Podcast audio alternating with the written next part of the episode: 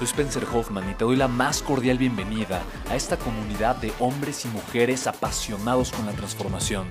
Y es que sabemos que así tiene que ser la vida. Habiendo tantos con la mente confundida y plomo en el corazón, desperdiciando su potencial y dejando su vida para después, para nunca, sabemos que tenemos que hacer algo. Y es por eso que estamos comprometidos a cambiar las cosas. No somos uno más del montón y pasamos desapercibidos. No le hacemos caso al miedo ni huimos del dolor de pagar el precio. Y sobre todo, no cargamos con el pasado ni con el arrepentimiento porque vivimos en el presente. Creemos en la grandeza y la creamos.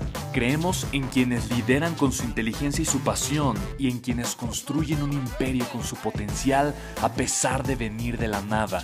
Aquellos que podemos llamar imprescindibles porque sabemos que ser uno de ellos es cambiar al mundo y dedicar la única vida que tenemos a construir un legado.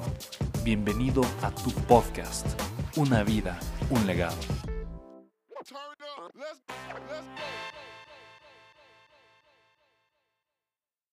Quiere, entrar al mundo de ventas por internet, pero ¿cuál es el proceso de impactar? Dice, llegando, llegando, impactando. Me encanta su pregunta.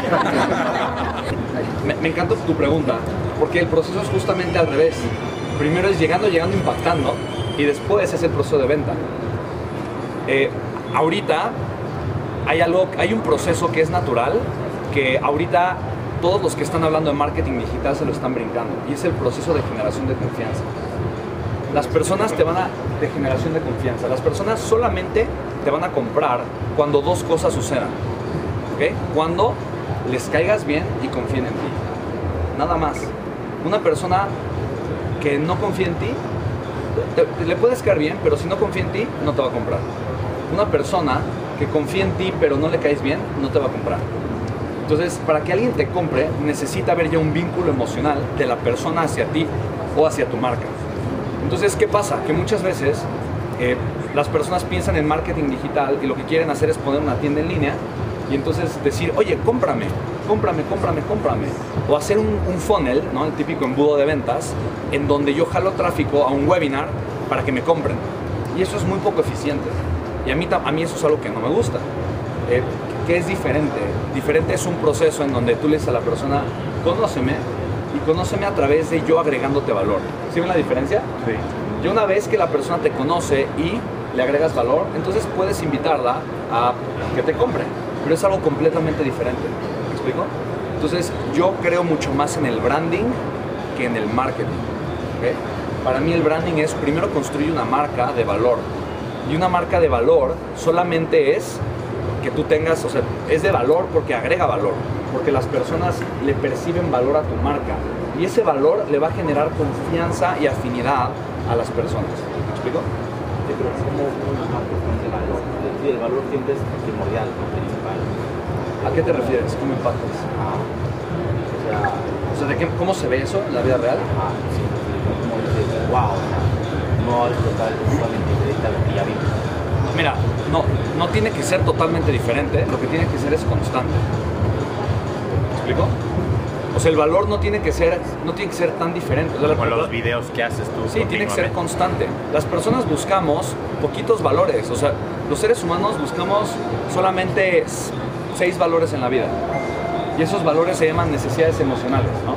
Buscamos significado, buscamos amor o conexión, buscamos variedad, ¿no? Buscamos crecimiento, ¿no? Buscamos propósitos. Hay, hay- muy poquitas emociones que los seres humanos estamos buscando. Entonces, más que decir, le voy a agregar un valor, voy a hacer un pan que nunca nadie ha hecho, a la gente le gusta el pan, ¿sí me explico?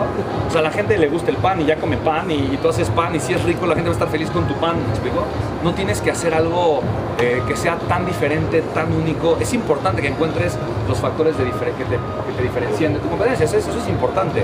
Pero mi punto es, lo que te hace ganar, ¿no? Sobre todo lo que me preguntas en el mundo de las redes, no es, no es eh, tener una cosa única que le das a la gente una vez, es la constancia, la congruencia, porque eso es lo que te va a generar confianza.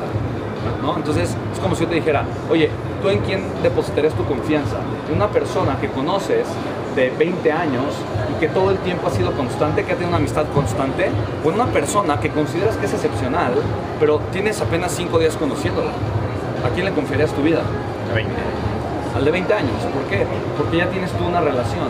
Y eso es lo que más te genera confianza y lo que va a determinar tus decisiones. Entonces, de verdad, yo digo, tiene apenas dos, dos años que yo realmente empecé a darme cuenta que el valor de una empresa es el valor de la marca que está construyendo. Y el valor de la marca solamente es la percepción que tiene la gente por el valor que ha recibido de esa marca. ¿Sí me explico?